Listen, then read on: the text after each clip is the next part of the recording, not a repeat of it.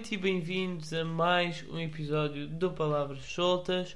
Hoje vou estar novamente à conversa com alguém da área do desporto. Trata-se de uma atleta olímpica, mas não é uma atleta olímpica, para vos ser franco, é mais do que uma atleta olímpica, porque é a primeira campeã do mundo uh, dos 50 km marcha. Muitos de vocês neste momento ou estão a procurar na internet para ver se descobrem quem é, ou então provavelmente já estão a calcular com quem é que eu vou estar à conversa, ou então, obviamente, já viram no título desta entrevista. Portanto, não me vou alongar mais e vou dar-vos a conhecer o mais rápido possível aqui um pouco da história da uh, atleta Inês Henriques. Uh, muito obrigado por ter aceito este meu convite e disponibilizado um bocadinho do seu tempo. E gostava de começar esta entrevista porque nasceu em Santarém, mas é natural de Rio Maior e estreou-se no atletismo aos 12 anos por influência da sua irmã. O que é que via nela que a fez despertar assim um, a vontade de experimentar esta, o atletismo? É assim, nós hum, fomos incentivadas, a, a, minha irmã foi incentivada a participar numa das provas das freguesias e naquela altura até era na minha freguesia, em São Sebastião. Um, e eu fui com ela, era a irmã mais nova, uh, fui com ela e depois nós gostámos do grupo, uh, gostámos da interação e então uh, continuámos a treinar não foi por eh, a minha irmã andar muito antes de mim, não, nós entrámos as duas ao mesmo tempo um, e gostámos e era uma forma de estar diferente, podíamos estar mais tempo com outras pessoas sem ser na escola e, e gostámos bastante e então uh, continuamos uh, a treinar. Sendo o atletismo então uma modalidade tão vasta, porque tem várias vertentes, como é que foi especificando até chegar à, à marcha?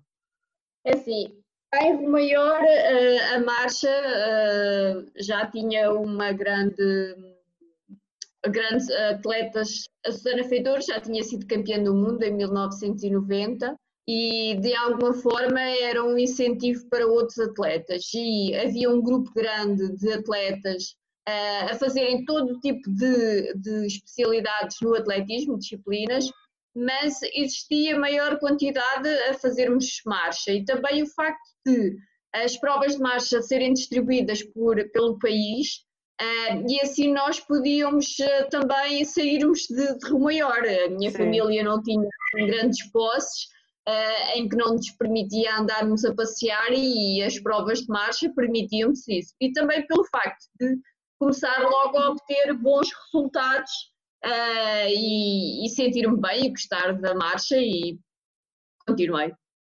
Ainda se lembra ou recorda-se da altura em que começou a, a, a, pensar que se calhar queria seguir este, esta modalidade mesmo a sério? É assim, isto foi tudo muito rápido. Eu comecei em 92, em 96 já estava num campeonato do mundo uh, de júniores. Uh, eu em 94 estava a ver a Susana Feitor no Campeonato do Mundo de Júniors cá em Lisboa, no estádio universitário, e nunca esperava que dois anos depois eu estivesse em Sydney no Campeonato do Mundo de Júniors. Por isso isto foi tudo muito rápido um, e a minha dedicação foi muito grande logo desde o início e não tive volta a dar. Uh, era continuar a trabalhar e para obter bons resultados. Eu sempre foi muito isso, todos, todos os anos querer evoluir. Uh, muitas vezes deixei outras coisas uh, para trás pelo facto de, de, querer evoluir e ir ao Mundial de Júniores de alguma forma um, fez que isto tinha um, um, o meu caminho. Uh, e depois era ir aos Jogos Olímpicos e fui sempre gradualmente conseguindo esses objetivos e, e pronto, e continuei. Sente portanto que foi um processo todo muito natural?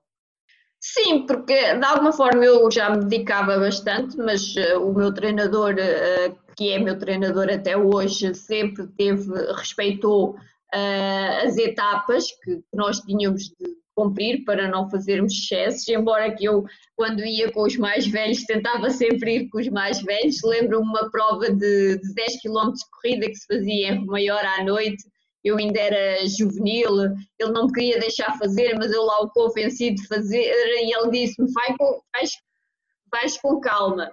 Eu, está bem, eu vou, vou devagar e depois até me cedi um bocadinho e depois ele no final ralhou comigo, eu, só uma júnior é que me ganhou, de resto eu ganhei a todas.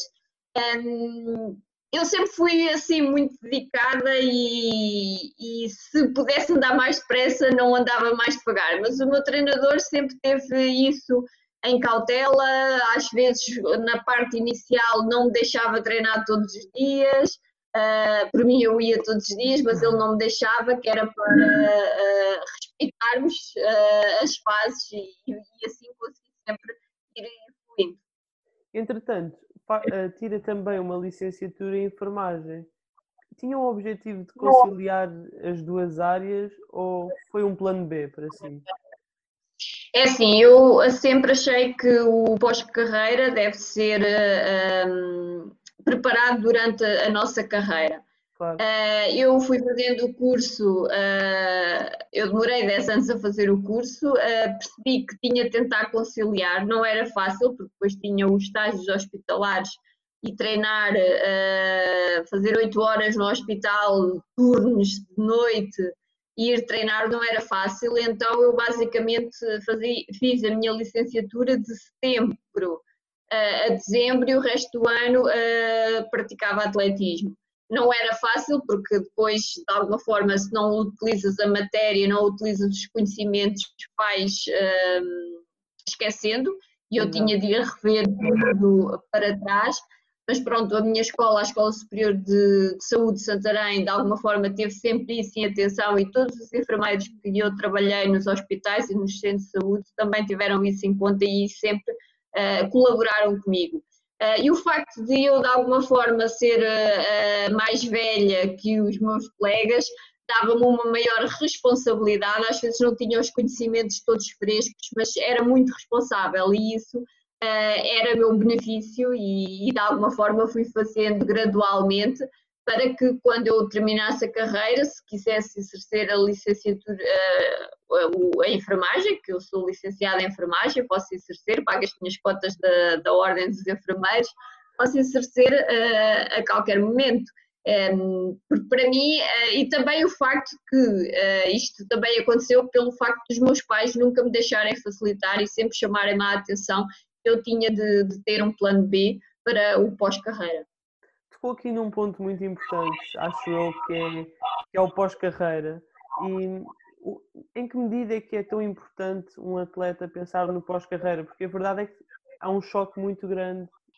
Eu agora que estou tão próxima do pós-carreira, mesmo tendo uma licenciatura, às vezes fico assim, o que é que eu vou fazer? Eh, porque eu tenho 12 anos sem atletismo, 28 anos com atletismo. Com atletismo. E sem dúvida nenhuma que hum, deixar completamente o desporto é um choque muito grande. Deixarmos de alguma forma, nós temos muitos privilégios pelo nós trabalhamos, não é? Temos um fisioterapeuta para nós, temos uma massagista para nós, temos uma equipa. Eu tenho, eu costumo dizer que eu tenho o complexo desportivo de Rio Maior que de alguma forma trabalha para mim. Um, e nós deixarmos de ter essas regalias todas também vai, vai ser difícil. Uh, eu tenho esse plano B de ou exercer enfermagem ou estar ligado ao complexo desportivo de Rio Maior, mas mesmo assim uh, às vezes fica aquela e como é que eu vou fazer? Eu às vezes sinto que às vezes o meu corpo já não responde da mesma forma que eu queria um, e é para isto está mesmo no final e, e pensar assim às vezes é, é doloroso ainda assim, eh, todos os atletas têm que ter sempre uma grande determinação e empenho eh, para lutar por os resultados que querem, mas no seu caso ainda tinha que ter mais uma força acrescida, que era a luta pela igualdade de oportunidades eh, na sua modalidade.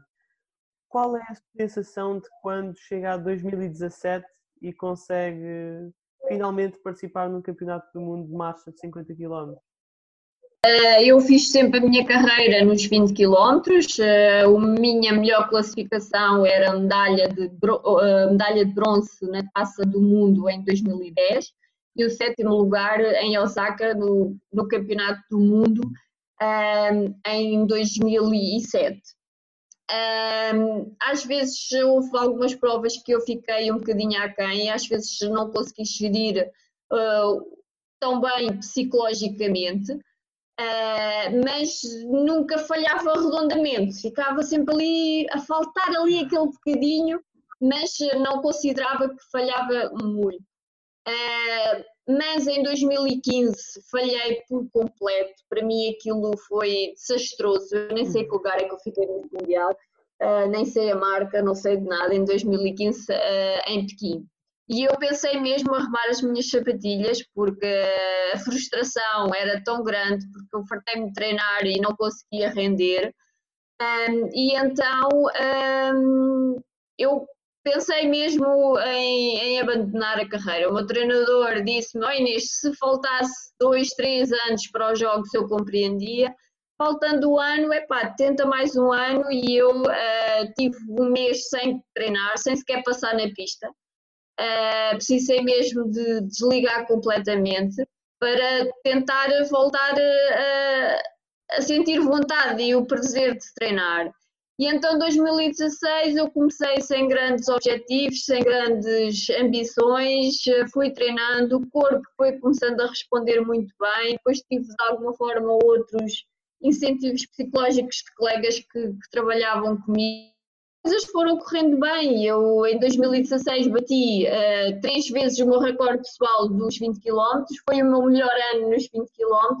Uh, nos Jogos Olímpicos fiquei em 12, fiquei ali um bocadinho, eu queria o top 10, uh, não consegui. Uh, e naquele momento o meu treinador foi-me dar os parabéns e disse: Ok, melhor que isto só fazes aqui a 8 anos nos Jogos Olímpicos nos 50 km. Eu, você é louco, mas eu já lhe tinha dito que queria fazer 50 km, porque eu sempre achei que era uma injustiça as mulheres não poderem fazer 50 km. Eu já tenho uma idade mais avançada, os meus colegas homens passam dos 20 para os 50 e eu nunca percebi porque é que nós mulheres não o poderíamos fazer, porque é que só podiam estar três mulheres nos grandes campeonatos e nos Jogos Olímpicos e um, podiam ir seis homens uh, e para mim isso era injusto. Em 2016, já a Eri, a americana, conseguiu estar no Campeonato do Mundo de Equipas, na equipa, em uma prova conjunta em que ela foi integrada no, no, na equipa masculina dos Estados Unidos. Eu, para mim, aquilo foi fantástico. No final da prova, pedi para tirar uma fotografia. Ela ficou tipo, Inês Henriques para tirar uma foto, mas para mim ela tinha sido uma pessoa muito especial, porque conseguiu mudar mentalidades e conseguiu lá estar. Mas a Eri não tinha marcas de qualidade, uh, tinha a vontade, mas não tinha as marcas de qualidade que era necessário para uh, mudar totalmente as mentalidades. O meu treinador soube que em 2017 eles iriam certificar o primeiro recorde do mundo, pelo, pelo facto de, do advogado que a Eri estava a trabalhar fazer pressão, e então eles tiver, tinham de mudar e então disseram que iriam certificar o primeiro recorde do mundo uh, e que todas as mulheres que fizessem menos de 4 horas 06, que eram os mínimos para os homens, o que isso não acontece em disciplina nenhuma, nem em modalidade claro. nenhuma, as mulheres iriam estar no campeonato do mundo, uh, mas numa prova mista sem direito a nada. O meu treinador achou aquilo muito injusto mas ele depois chamou-me à parte, quer ser a primeira recordista do mundo, isto a menos de dois meses da prova de 50 km que se ia realizar em Porto Mós. Uh, e eu, Jorge, mas falta tão pouco. E ele, é, tens 25 anos de, de trabalho. Uh, ele percebeu que eu, para continuar, uh, precisava de um desafio diferente e ele é a pessoa que mais me conhece e sabe os quilómetros que eu tenho e sabia que eu nos 50 quilómetros podia fazer a diferença. E então uh, eu disse que ele era maluco, mas eu em menos de duas horas liguei-lhe, faço o plano de treinos. Eu ainda estava um bocadinho limitada aqui do joelho, que estava com problemas na pata de canso. Uh, mas eu, ok, faço o plano de treinos, um, contactámos a federação para que tudo fosse uh, dentro do, do, que era um, obrigatório para que o recorde do mundo fosse certificado. Um, e não comento, só o meu grupo de trabalho é que sabia e começámos a preparar. E a uma semana de, fazermos a prova, uma semana e meia, mais ou menos, que nós já tínhamos a certezas que era possível, uh, que tinha o treino basicamente todo feito, uh, pedimos para fazer uma conferência de imprensa e, e, e que eu ia fazer 50 km para estabelecer o primeiro recorde do mundo. A maior parte das pessoas disse que eu era louca. eu uh, senti aquilo como um desafio e quanto mais diziam que eu era louca, uh, mais força me, davam. Era uma motivação. Eu, era uma motivação e um, tudo, toda essa luta até ao campeonato do mundo, para mim foi algo fantástico. Era difícil de gerir em termos psicológicos, porque eu tive sempre a treinar para os 50 km do Campeonato do Mundo em 2017, sem saber que ia, que ia um, poder fazer às vezes vinha o diabinho, ah, porque é que estás a fazer isto? E eu, ah, o coisa, deixa lá isso, esquece lá isso, mas segue e treina. Num dos treinos que eu faço maiores para 50 km é 40, eu estava em altitude, treino em altitude ainda é mais difícil. Um, eu, ao início do treino, não estava muito à vontade e foi aquela coisa, mas tu estás a fazer isto tudo e pode não, podes não conseguir. Depois, esquece lá isso, tu és capaz de não sei quanto. E fiz o treino fantástico Uh, sem saber, eu no dia seguinte a fazer esse treino de 40 km é que hum, soube que nós mulheres iríamos ter uma prova para nós em que os mínimos tinham sido alterados de 4 horas 6 para 4 horas 30 um, e todas as mulheres do mundo que tinham feito menos de 4 horas 30 podiam estar no Campeonato do Mundo. Para mim essa foi a maior vitória, foi nós conseguirmos que hum, que as mulheres conseguissem ter uma prova com direito a tudo como todas as outras. E depois no dia no dia 15 de uh, 13 de agosto uh, consegui fazer tudo o que pretendia, todos os objetivos, porque para mim era muito importante um, conseguirmos um, eu conseguir todos os objetivos, porque só assim é que a prova de 50 km poderia ter continuidade e eu percebi bem isso e eu, tanto eu como as chinesas fizemos uma excelente prova e que demonstramos a todo o mundo que era possível. Foram 4 horas e 5, certo? 4 horas 5, 56. Portanto, acabou por Menos 4 horas 6. Exato. E... Que era também, eh, o objetivo era ser campeão claro. do mundo bater o recorde do mundo e fazer menos 4 horas 06. Uh, esses eram os três objetivos uh, e eu consegui cumpri-los todos. A verdade é que esta conquista uh, foi alcançada 25 anos depois de começar a sua carreira. Alguma vez uh, tinha pensado, ou seja, temeu que durante a sua carreira não fosse possível sequer participar num campeonato do mundo dos 50 km marcha? Uh, de alguma forma, eu tinha sempre como objetivo ser das melhores atletas do mundo. Quando ganhei a medalha em Chihuahua em 2010, partei-me de chorar porque de alguma forma um, consegui um dos grandes objetivos, mas eu queria mais, queria ser uma medalha no campeonato do mundo. Um, não consegui isso nos 20, mas depois uh, consegui isso nos 50. Houve muitos atletas que posteriormente, ao saberem que nós conseguiríamos estar no Campeonato do Mundo, ah, isso é injusto, mas é assim, eu não achava injusto porque eu e as outras atletas que uh, fizemos 50 km sem termos garantias de nada, nós lutámos para que nós conseguíssemos ter a, prova de 50 km e, e, isso de alguma forma fomos recompensadas. Eh, eu no, já estava com tantos anos de carreira em que a idade já ia avançando e eu sinceramente já pensava que ok, tenho uma carreira bonita, consegui umas coisas bonitas, mas vou ser mais uma atleta como todas as outras, mas o meu treinador teve uma visão muito boa uh, e eu agarrei a oportunidade com unhas e dentes. Uh, procurei ajudas de onde pude, porque eu não fiquei à espera, eu não, não treinei apenas, eu fui à procura das ajudas, procurei uh, os membros da Comissão de Marcha da IAF, procurei o advogado da, da, da americana, da Aéreo, o Paulo Demetrio, e eu e o meu treinador podíamos ter feito tudo bem, mas se eu não tivesse entrado em contato com o Paulo, nós nunca tínhamos conseguido, uh, porque ele foi a peça principal para que nós conseguíssemos estar no Campeonato do Mundo. Ele disse à IAF, se vocês não uh, introduzem as mulheres, eu entro com um processo contra o direito de, de homens, o direito à igualdade de oportunidades entre homens e mulheres. E para mim isso é, não é, eu não, não nunca me senti inferior a um homem, faço de forma diferente, mas também eu faço. E eu acho que tenho todo o direito, como os, os homens têm, de, de, poder fazer 50 km. Claro, é Temos é condições um... e psicológicas para isso. É uma questão de igualdade de oportunidades, certo? Exatamente, exatamente. Passado um ano desde o Campeonato do Mundo, sagra-se campeã da Europa, alcançando assim mais um feito para a história do desporto nacional. É sim, mas mesmo para, para estar no Campeonato da Europa em 2018, posteriormente a ter sido campeã do mundo, ter demonstrado tudo o que demonstrei, a Associação Europeia ainda não ia introduzir os 50 km no Campeonato da Europa. 2018.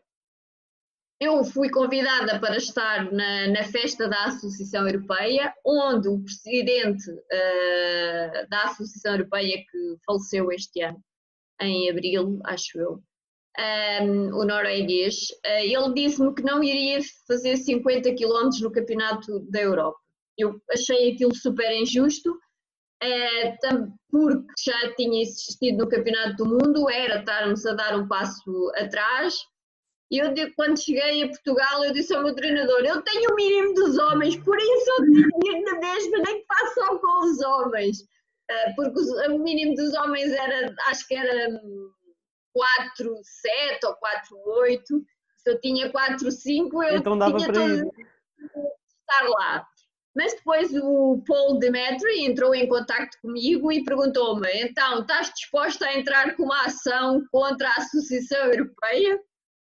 E eu uh, pedi a uma colega minha para fazer a tradução de tudo, porque o meu inglês é fraco, e queria perceber o que é que ele me estava a pedir em troca, não é? Porque de alguma forma eu nunca acreditei que as pessoas dão tudo assim, ele no Campeonato do Mundo não me tinha pedido nada, uh, mas quer dizer, é o trabalho dele.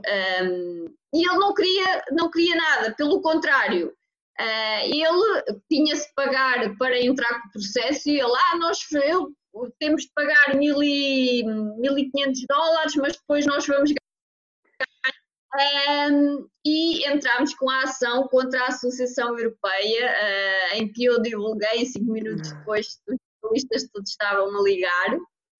A Federação, muito preocupada que eu tinha posto a Associação Europeia em tribunal, mas eu sempre disse, dei sempre os passos que o que estava a fazer à, à Federação.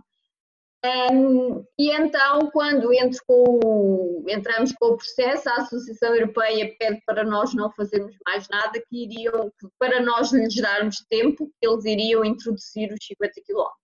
E depois tive garantia em dezembro que os 50 km iriam se realizar no Campeonato da Europa e depois consegui uh, ser campeã da Europa, mas tive primeiro, outra vez, de lutar uh, para que a prova fosse realizada hoje olha para tudo isto porque eu admiro imenso essa sua, essa sua luta, porque um, é uma luta que nem todos os atletas têm de fazer e é uma, um esforço e uma dedicação enorme da sua parte esta, esta luta pela igualdade de oportunidades.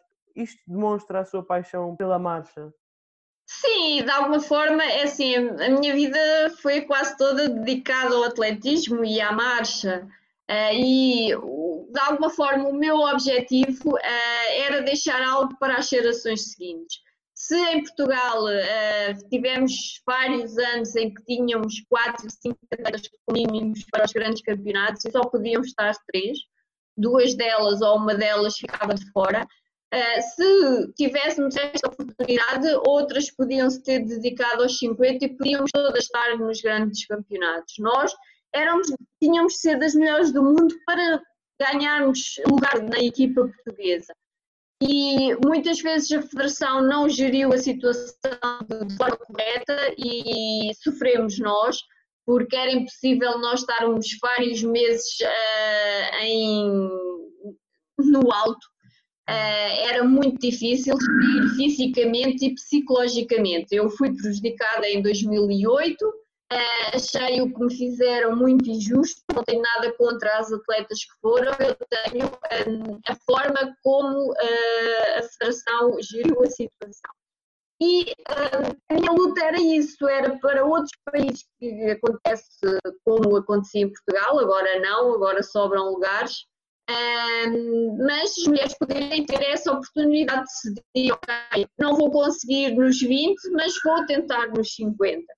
Um, e era isso que eu queria deixar para as gerações seguintes e orgulho muito de ter sido a primeira campeã do mundo, ter levado o nome de Portugal uh, por todo o mundo, porque é engraçado, uh, atletas de, de, muitos lados às vezes conhecem pelo facto do, do que eu fiz. Uh, Henriques, que foi campeão do mundo pela primeira vez, que, que deixou um marco e que vai ficar sempre na história, mesmo que os 50 km não tenham continuidade, porque estamos em risco, porque eles preferem tirar os homens do que porem as mulheres, que é uma parvoíce. Um, assim, para mim os 50 km é muito difícil, é uma prova super uh, dura, mas é dura para os homens e para as mulheres. Um, e o que podia podia até não ser 50 km para as mulheres, mas termos a oportunidade de ter uma segunda prova. Uh, claro. 40. Sim. Isso porque também não é. Os homens têm 110 barreiras, as mulheres têm 100 barreiras. Os homens têm o heptátulo, uh, o decátulo, as mulheres têm o heptátulo. Quer dizer, têm uma prova. Eh, eu não digo para ser 50 km, eu tive de fazer os 50 km porque não me deram outra oportunidade e eu tinha de provar que nós mulheres tínhamos as capacidades físicas e psicológicas para os fazer. Mas para mim era importante os homens terem duas provas, as mulheres da marcha também terem duas provas. Sente que cada vez mais realmente o povo português reconhece o seu trabalho? É assim, eu fui muito acariciada em termos de, do público. Uh, eu também fui feliz das entrevistas que dei. Uh, disse, verdadeiramente fui feliz do que disse, porque disse de forma natural, porque é o que eu sinto. Uh, e valorizei o que eu fiz, mas valorizei de alguma forma o trabalho de pessoas que, que trabalham duro para, para, para ganhar o dinheiro, para sustentarem a vida. Um, e, tive um carinho muito grande pelos portugueses, uh, quiseram me conhecer, quiseram ler mais da minha história por isso. Um, e é engraçado, tanto os mais velhos como os miúdos de 4 anos, 5 anos, eu às vezes estou a treinar no relevado de, no Complexo Esportivo de Romaior um, e os pequeninos passam, olha a senhora dos 50 km, é, é muito engraçado.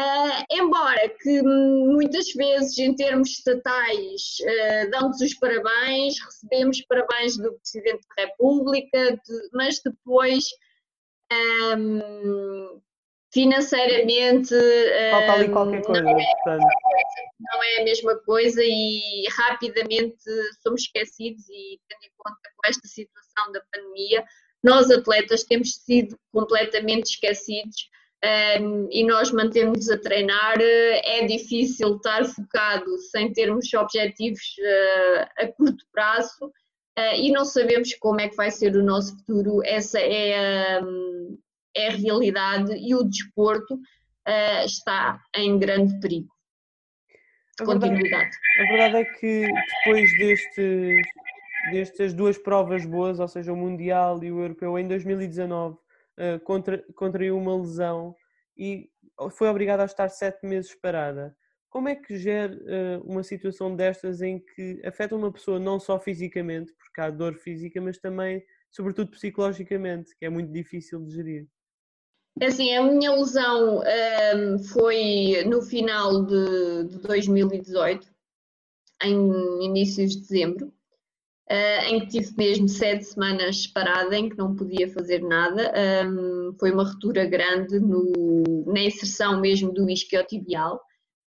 Um, é difícil porque nós queremos trabalhar uh, e vemos uh, o tempo passar uh, e não, não podemos fazer, fazer nada. Exato. Eu, eu tentava ir na mesma ao ginásio, fazer trabalho de braços e não sei quanto, para de alguma forma me sentir um pouco mais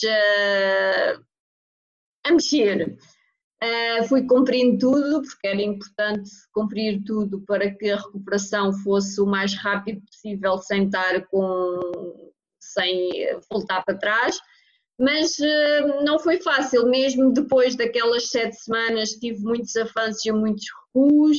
Uh, o resto das zonas em volta estavam muito débeis, doía dali, doía da lá e, e era difícil de gerir.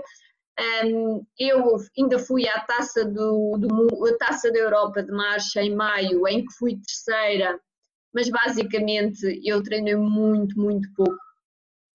Um, eu tive em abril quase duas semanas sem poder marchar e sem poder correr.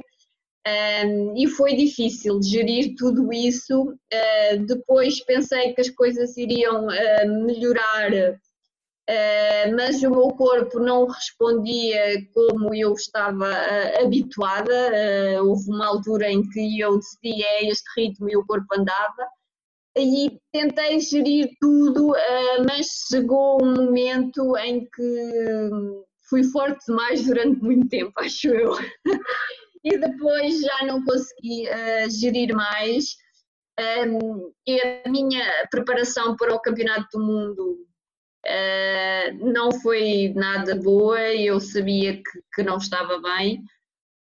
Um, as coisas ainda pusemos uh, em cima da mesa não ir ao Campeonato do Mundo, um, mas uh, optei por, por ir e depois as coisas, se a situação estava complicada com aquele clima difícil, uh, ainda mais difícil se tornava e depois uh, acabei por desfalecer 36 ou 37 quilómetros.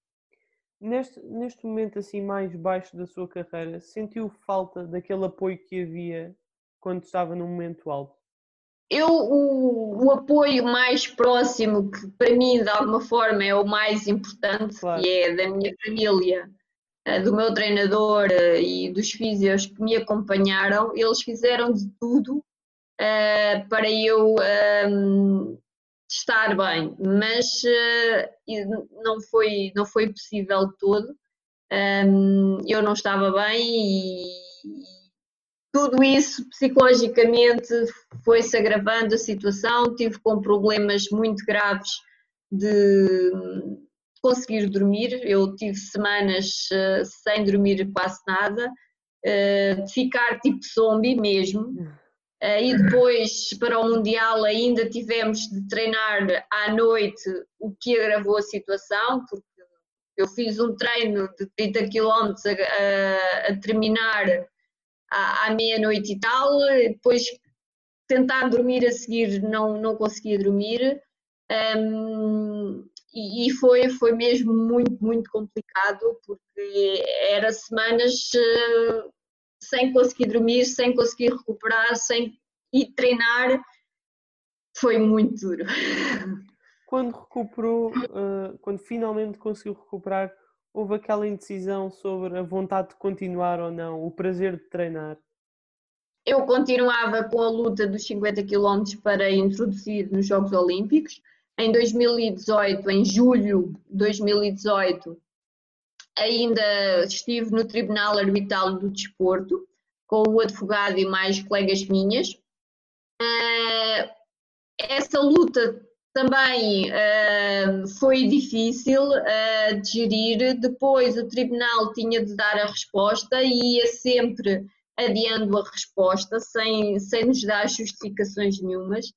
E é difícil porque nós estamos ali a, a tentar algo uh, e sentirmos que as pessoas estão completamente a borrifar para a nossa luta. E vocês estão a dar uh, foi, foi difícil. Nós já, se calhar, eles estão à espera de ver o que é que vai dar para o Campeonato do Mundo.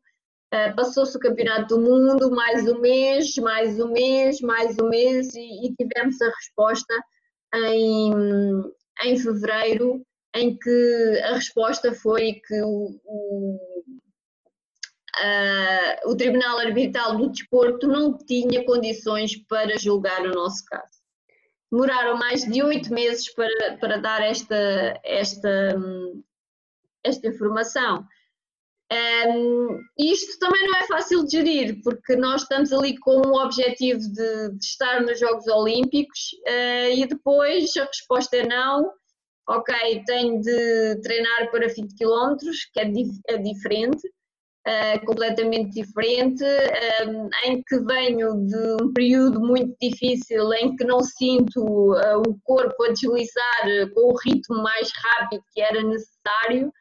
Um, e depois chegou-se esta situação da pandemia, quando eu já estava outra vez, estive doente também em, em, finais, em finais de janeiro, também tive, tive com uma amigdalite brutal em que tive de ser mesmo cortada, uh, com muita medicação, muitos corticoides, muitas coisas, uh, porque não cedia de forma nenhuma e um, depois, agora em março, já estava a recuperar, a recuperar. e foi a pandemia. Quer dizer, não tem sido fácil. Eu depois ainda fiz a prova do Campeonato Nacional 3 km. 3 km para mim é, é felicidade pura e dura. Foi difícil, mas cumpri o objetivo, que era tá, ser o medalha. Fui terceira. Eu queria fazer um bocadinho uma marca melhor, mas comecei muito rápido e depois acumulei ácido lático e não deu. E pronto, e agora hum, tive duas semanas de férias e estou a retomar uh, com calma, a respeitar o corpo, para que um, consiga. Sim, estou a tentar uh, fazer tudo certinho para que o corpo comece a responder das formas como eu gosto. Uh, para que um, esperamos que em dezembro já existam provas de 20 km, porque a qualificação por mínimos é foi a partir de 1 de, de setembro, mas por pontos é a partir de dezembro. E então o objetivo, o meu objetivo e do meu treinador foi descansar duas semanas e agora recomeçar para que em dezembro, assim que existir provas, eh, eu comece a fazer eh, umas marcas para que comece a acumular pontos, porque eu neste momento não tenho ponto nenhum nos 20 km.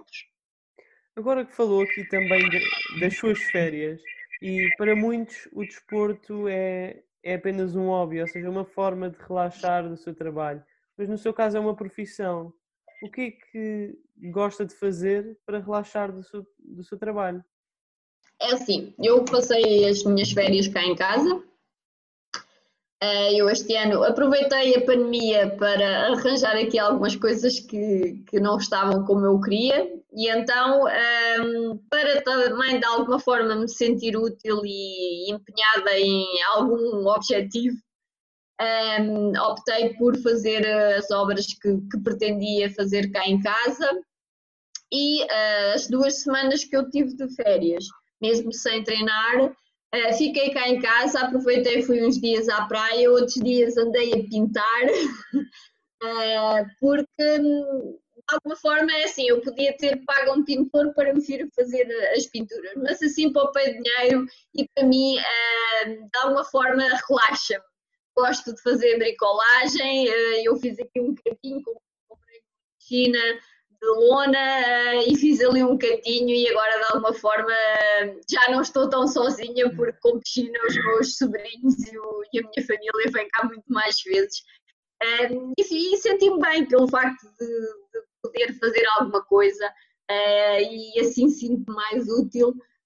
Um, e serviu também para relaxar um bocado, embora que é uma atividade física diferente, mas uh, soube-me bem, embora que às vezes ficava cansada, mas era uma atividade diferente e, eu gosto deste tipo de coisas e também para mostrar a mim própria, ok, se o atletismo não dá, tu sabes fazer tudo. Muitas uh, eu coisas.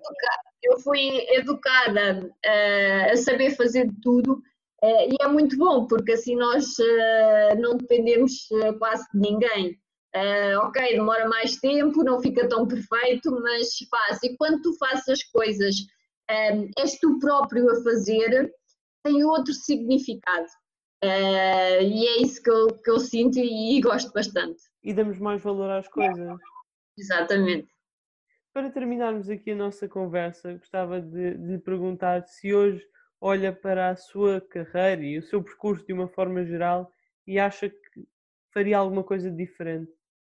É assim, eu algumas vezes falhei, foi pelo, sempre pelos excessos. Uh, eu houve uma altura em que 2014, 2015 provavelmente não obtive os resultados que pretendia porque treinei Uh, se não conseguia, eu no dia seguinte tentava e, e de alguma forma isso um, ehm, deixou-me marcas uh, e quando chegava às competições já estava muito cansada e não, não conseguia render.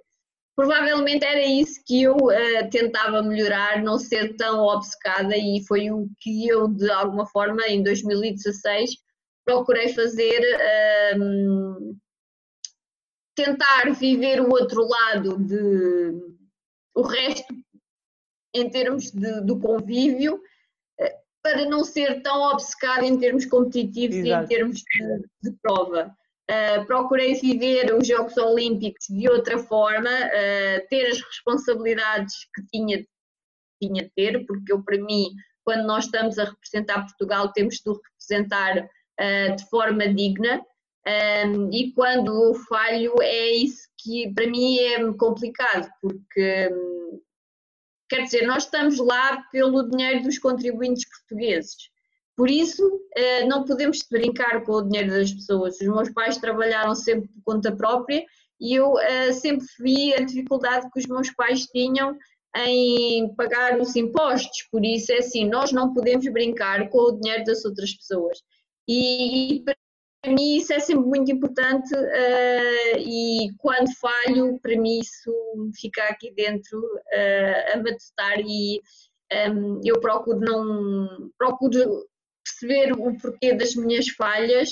Uh, não, não sou de dizer que o treinador é que teve culpa, eu e o meu treinador tentamos procurar onde é que eu ou ele falhamos, onde é que os dois falhamos e ser sempre humildes para perceber, se calhar foi isto e isto que eu não fiz bem e que tenho de melhorar posteriormente, e é isso que eu tento sempre fazer um, para amanhã ser melhor que hoje. E pronto, terminamos aqui a nossa conversa. Espero que tenha gostado. Sim, de alguma forma faz-me recordar outras situações. E obrigado por me teres convidado. Bem, é aqui, caros ouvintes, que fechamos esta história muito emocionante que Inês Henriques uh, partilhou aqui uh, connosco hoje. É uma história uh, super inspiradora e de superação, porque todos os atletas têm de lutar pelos, por aqueles que são os seus sonhos, ou seja, ou ir aos Jogos Olímpicos, ou alcançar determinado resultado, nem precisa de ser aos Jogos Olímpicos, mas não são só os atletas, também as pessoas. Noutras, nas suas carreiras, em outra qualquer área, têm sempre um sonho de atingir determinado patamar, mas neste caso a atleta Inês Henriques tinha, outro, tinha outra luta que tinha de fazer, que era lutar para ter igualdade de oportunidades, lutar para ter sequer o direito de participar numa competição e poder uh, alcançar os resultados pelo qual trabalhou ao longo de todos estes anos.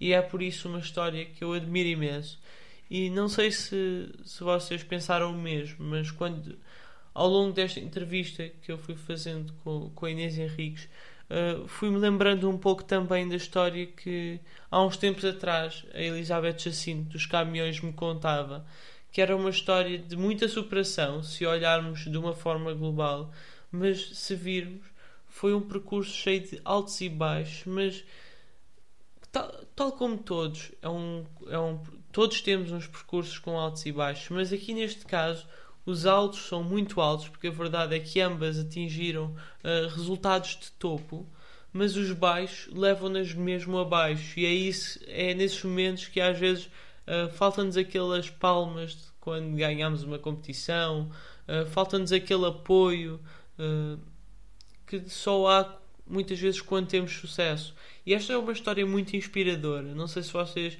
uh, se identificam com ela, se puderam aprender alguma coisa uh, com a história de Inês Henrique. Espero que sim. E deixo-vos aqui a pensar um pouco sobre esta, sobre esta entrevista e um pouco sobre esta história. Um, vou continuar certamente aqui a acompanhar e a partilhar uh, convosco alguns resultados de Inês Henriques para dar mais força e também motivar. E espero mesmo que aí em casa tenham gostado desta conversa. Eu gostei imenso e, portanto, já sabem, eu estou de regresso na próxima terça-feira. Espero que tenham uma boa semana aí em casa e até lá.